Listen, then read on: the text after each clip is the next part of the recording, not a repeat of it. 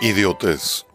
Para los griegos, todo aquel que no se interesaba en la política o no se involucraba en la política era un idiota. Así que acompáñame, dejemos de ser idiotas.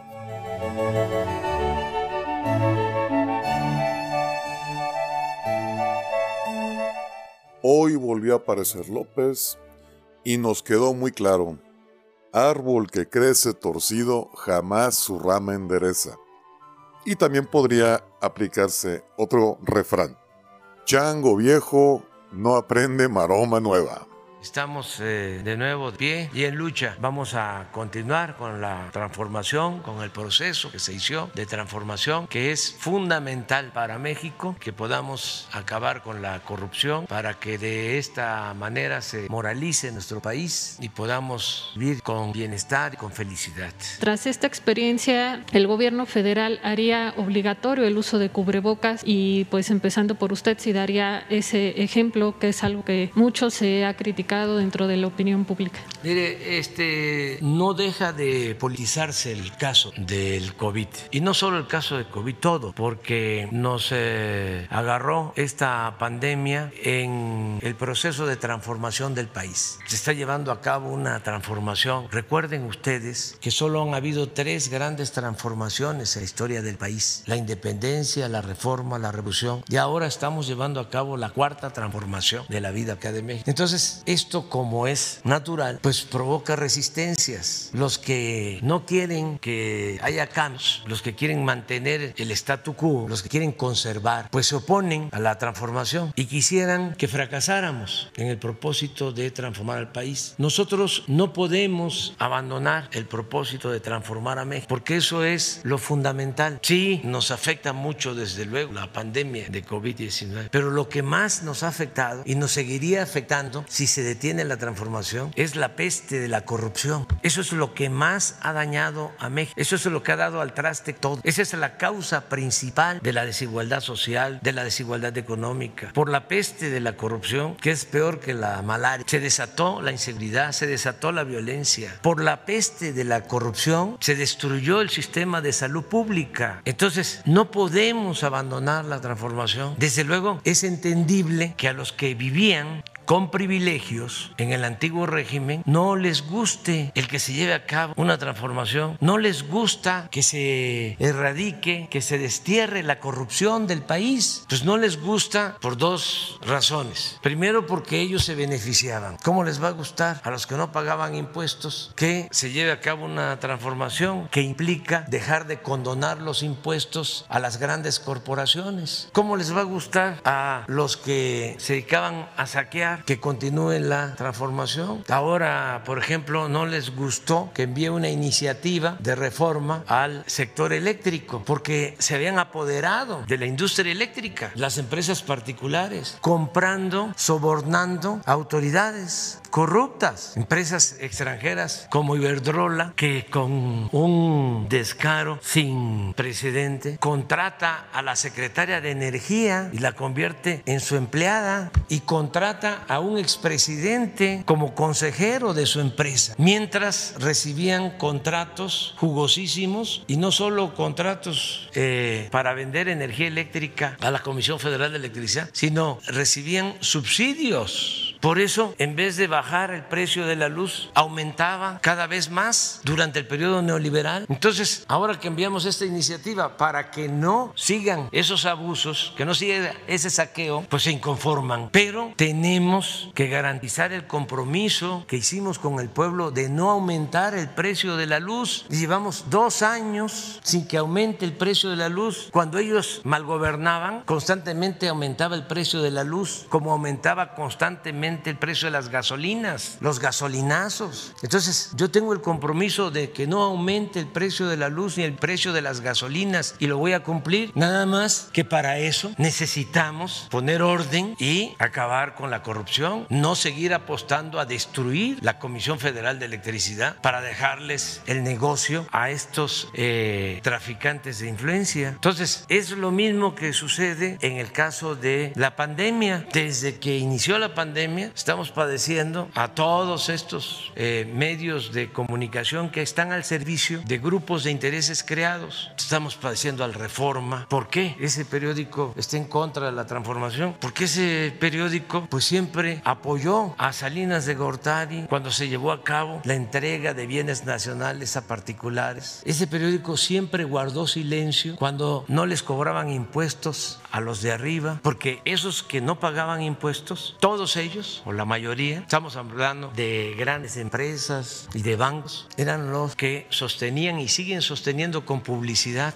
al reforma. Entonces, no sé si ustedes en alguna ocasión eh, leyeron un reportaje del reforma acerca de lo que condonaban de impuestos durante el periodo neoliberal. Estoy hablando de condonaciones de 100, de 200 mil millones de pesos al año. Una gran injusticia porque obligaban a pagar impuestos a todos los mexicanos, a los campesinos que tenían que pagar el IVA cuando se compra una mercancía, a los obreros, a los profesionales, a los pequeños, medianos empresarios, pequeños, medianos comerciantes, pero los de mero arriba no pagaban impuestos o les devolvían los impuestos. Entonces, ni un solo reportaje del Reforma sobre esto. Entonces, por eso le molesta al Reforma y a sus escritores lo que hacemos, no están de acuerdo con la transformación del Universal, pues lo mismo, y otros medios vendían medicinas, bueno, recibían contratos hasta para perforar pozos petroleros, se quedaron con los contratos de privatización de los reclusorios, les hablábamos hace poco de ocho reclusorios que se tienen que pagar por los servicios. A esos ocho reclusorios 16 mil millones de pesos al año, 3 mil 500 pesos se les paga por recluso, aunque no esté lleno el reclusorio, 3.500 pesos diarios por recluso. ¿Y quiénes son dueños de medios de comunicación? Entonces, con el COVID, pues desde el principio, yo recuerdo que este, hubo un periodista que dio por fallecido a un señor que afortunadamente vivió este, un tiempo más, pero hizo todo un escándalo hablando de que era el primer este, fallecido del COVID y no había fallecido afortunadamente el señor. Un periodista de estos famosos. Ahora que salía a decir de que estaba yo bien porque ya me daban por grave, inventando cosas. Periodista de esos salinistas que tenía parálisis, sí. Este, y salgo en la escalera y el reforma, che bien el traje, sí, quién sabe qué aparato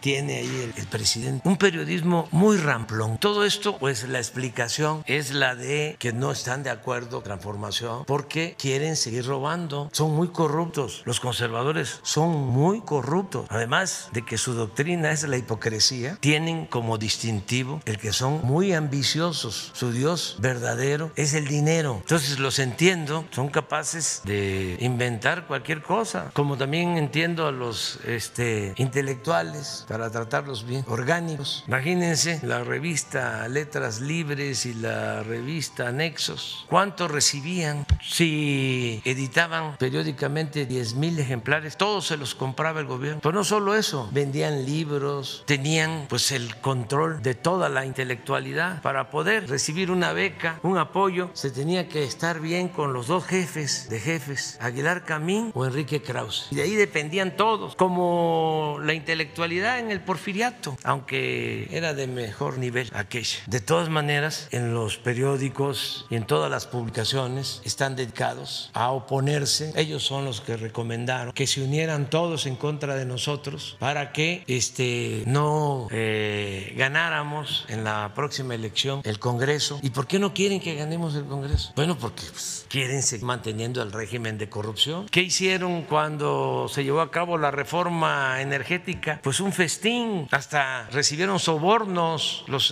legisladores de esos partidos. Está aprobado. Entonces eso es lo que quieren. Hace poco eh, ese grupo votó en la Cámara de Diputados en contra de la pensión a los adultos mayores. Entonces, ¿para qué quieren tener ellos la mayoría en el Congreso? Pues para que el presupuesto siga destinándose a las minorías y que no se le apoye a la gente necesitada, al pueblo. Para eso quieren ellos tener la mayoría. Eso es lo que está de por medio. Bueno, ¿por qué me este, enfermé? Pues, primero porque no me vacuné, no abusé, pude haberme vacunado. Hay jefes de Estado, presidentes que se han vacunado, han sido de los primeros. Nada más que eso no lo dice la prensa conservadora, la prensa FIFI. Al contrario, fraude. ¿Y cómo es que se vacunan esos jefes de Estado, esos presidentes, esas personalidades? Con el pretexto, la argucia de que de esa manera ellos dan el ejemplo para que la gente, fíjense, la triquiñuela, para que la gente tenga confianza y no le tema a la vacuna.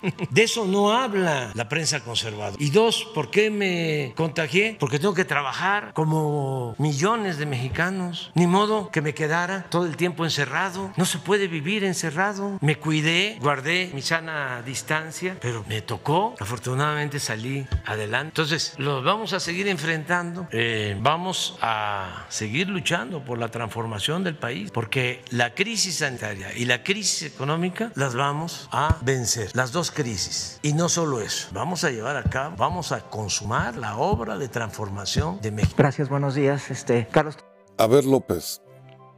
La pregunta fue si vas a usar el cubrebocas y poner el ejemplo a los mexicanos fieles seguidores tuyos. ¿Qué tiene que ver poner el ejemplo del uso del cubrebocas con tu pleito ideológico con los que tú llamas neoliberales, conservadores, la corrupción? ¿Qué tiene que ver eso con el uso del cubrebocas y el ejemplo para tus seguidores? La segunda pregunta, eh, ya también planteó ahorita este, las negociaciones que se tienen que hacer para adquirir la vacuna y demás. Este, mencionó que el fin de semana llegó un cargamento de un millón de vacunas, etcétera. Sin embargo, hoy, este, a 10 de febrero, todavía no, no, no se ha avanzado en el tema de las, de las vacunas como se debiera. Este, hace dos semanas que fue la llamada de, con, con el presidente Putin, y pues en dos semanas tampoco hemos tenido la vacuna aquí en, en México. Y pues si para finales de marzo se plantea que estén vacunados todos todas estas personas de la tercera edad, tendríamos alrededor de mes y medio para, para cumplirlo. Y ayer aquí también se mencionaba que solamente está registrado el 25% de las personas tendrían que estar eh, registradas. ¿Cómo se va a hacer para revertir esos números? Y pues eh, se, se tendría que ser en un tiempo récord. Trabajando todos los días y, este, y con una actitud positiva, no con el eh, deseo de que fracasemos, sino buscando este, resolver los problemas, superar todo todos los obstáculos, porque además se trata de salvar vidas. Entonces, eh, la mayoría de la gente está en ese plan, o sea, muy positivos, optimistas. El pesimismo y lo negativo tiene que ver con los grupos de intereses creados, tiene que ver con los corruptos que quisieran que nos fuese mal para que ellos regresaran por sus fueros. Así de claro. Entonces, estamos haciendo todo para que tengamos la vacuna este, a tiempo, que se proteja a la gente, es lo que más nos importa. Pero ya sabemos que el Universal ¿sí? y el Reforma, y eso van a apostar a que no tengamos la vacuna. O Krause que va a estar diciendo que en Estados Unidos se vacunan a un millón, un millón y medio de personas diariamente y que nosotros vacunamos a tres mil. Van a estar este, en ese plan negativo de poca objetividad, muy eh, en la línea del periodismo deshonesto, para decirlo con más claridad, del AMPA, del periodismo. O sea, porque ¿cómo no se van a dar cuenta? Son gentes informadas Ah, y además y profesionales, independientes, que en Estados Unidos tienen eh, el control de todas las vacunas, todas las vacunas que producen ellos. El caso de nosotros es distinto, como el caso de América Latina y como el caso de la mayoría de los países del mundo. Por eso nos tocó a nosotros presentar una iniciativa en la ONU, una resolución que fue aprobada casi por unanimidad para que no se acapararan las vacunas. Porque de alrededor de 200 naciones, ¿saben cuántas naciones están vacunando? 70, 130 no tienen acceso. Y si hablamos de las 70, a ver, esto es muy importante que se sepa. Hay países de América Latina que no tienen vacunas. Guatemala no tiene vacuna. El Salvador no tiene vacuna. Belice no tiene vacuna. Honduras no tiene vacuna. Estados Unidos, vacunas administradas casi 40 millones. O sea, esta es la este, nota de Krause. China, 31 millones. Reino Unido, India, Israel, que de acuerdo a su población, junto con Emiratos Árabes, son los que más han vacunado. Nosotros nosotros estamos aquí, el 18, en el lugar 18, pero bájenle, miren, Costa Rica en el lugar 45, bajan más, de favor, hasta aquí llegamos, 72 naciones. Miren, Ecuador, Bolivia. Entonces, tenemos que buscar que haya una mejor distribución de las vacunas y en eso estamos, porque como los conozco, aunque se disfracen, ya sé por dónde vienen. Ahora van a estar, dale y dale, de que dónde están las vacunas. Van a llegar las vacunas, van a llegar. Muy bien. ¿Qué tal, presidente? Muy buenos días. Otra vez, López te preguntan cómo le van a hacer para cumplir con los retos que tú mismo te pusiste para vacunar a la población, y respondes que con buenos deseos, echándole ganas. O sea, no inventes, ese, es tu plan. Tengamos buenos deseos, seamos positivos. No inventes. Ponte a trabajar. Organízate. Planea. Yo sé que es difícil, duele al inicio, ¿eh? pensar duele. Pero después se va acostumbrando uno. Sí, ya sé que vas a decir que pensar es peligroso, pero no te preocupes. Poco a poco, eh, yo, sé que estás grande y chango viejo nunca aprende maroma nueva, pero en tu caso tienes mucha gente a tu alrededor. Déjalos que ellos piensen. No, no te va a pasar nada por pensar. No pasa nada. Nadie se ha muerto por pensar, ¿ok? A ver, repite conmigo. Voy a pensar cómo organizar. ¿Ya ves que no es tan difícil? Sí, López, yo entiendo tu posición de querer ser el nuevo líder de los países, mm, vamos a llamarle de las economías del bienestar o del socialismo del siglo XXI. Vamos a ponerle por su nombre. Quiere ser el, el nuevo Castro, el nuevo Chávez, el nuevo Lula. Pero mira, López, primero vacunas a tu gente y después te pones a ayudar a los demás. Es más, a mí se me ocurrió un hashtag que está muy adecuado. Primero me vacunas, después construyes. No manches, así que señalarte tus errores significa que no puedes cumplir. O sea, no inventes, ya ponte a trabajar, déjate, deja la demagogia. De veras llegar a esa edad, o sea, casi 80 años y salí con esas tonterías. Ponte a trabajar en vez de andar buscando a tus lambiscones, tus pule tornillos. Preguntarle si con esta alta que le dieron los médicos, usted ya puede hacer sus actividades al 100%, es decir, ir a las giras los fines de trabajo, eh, fin de semana, incluso pues irse a jugar béisbol. ¿Cuál es su situación en ese sentido? Pues tengo que seguir en las actividades. Me ayudó mucho y aprovecho también para hacer la recomendación muy respetuosa, porque somos libres. Creo que es fundamental el ejercicio físico. Se resiste mejor, no solo esta pandemia, cualquier enfermedad. Entonces, entonces, yo siempre hago ejercicio, practico béisbol. Entonces, unos días antes que me infectara, estaba yo macaneando, o sea, con todo, muy bien, y caminando y haciendo ejercicio. Eso ayuda mucho. Y lo otro, la alimentación, pero no eh, comer eh, cosas necesariamente caras, sino comer sano, no comer productos chatarra. Tenemos que mejorar la salud eh, comiendo de manera nutritiva, productos naturales, no no grasas y el ejercicio. Eso es medicina preventiva. Entonces yo tengo que seguir. No, si me queda claro que con esa barrigota eres el mejor ejemplo de una buena nutrición sana.